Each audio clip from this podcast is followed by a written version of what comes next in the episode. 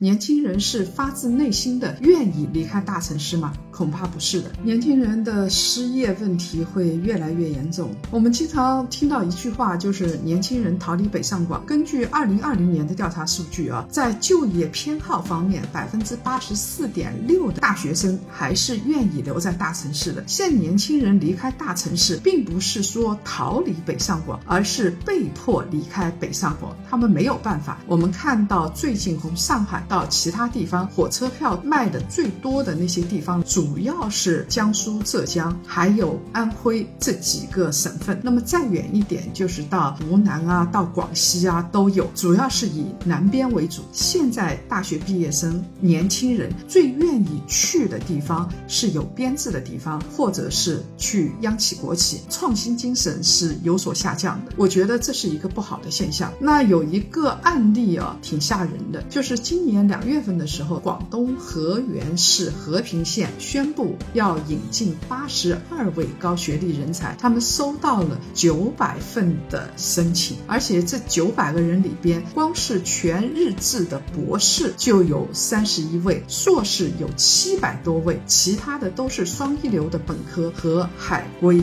这说明在这样的环境下，大家都是以安全为主，而不是说想要去市场上拼搏。所以有网友就说：“这个县城有外星人吗？需要中科大天体物理学博士到这个县去研究外星人吗？”本质上，整件事情就像一个冷笑话。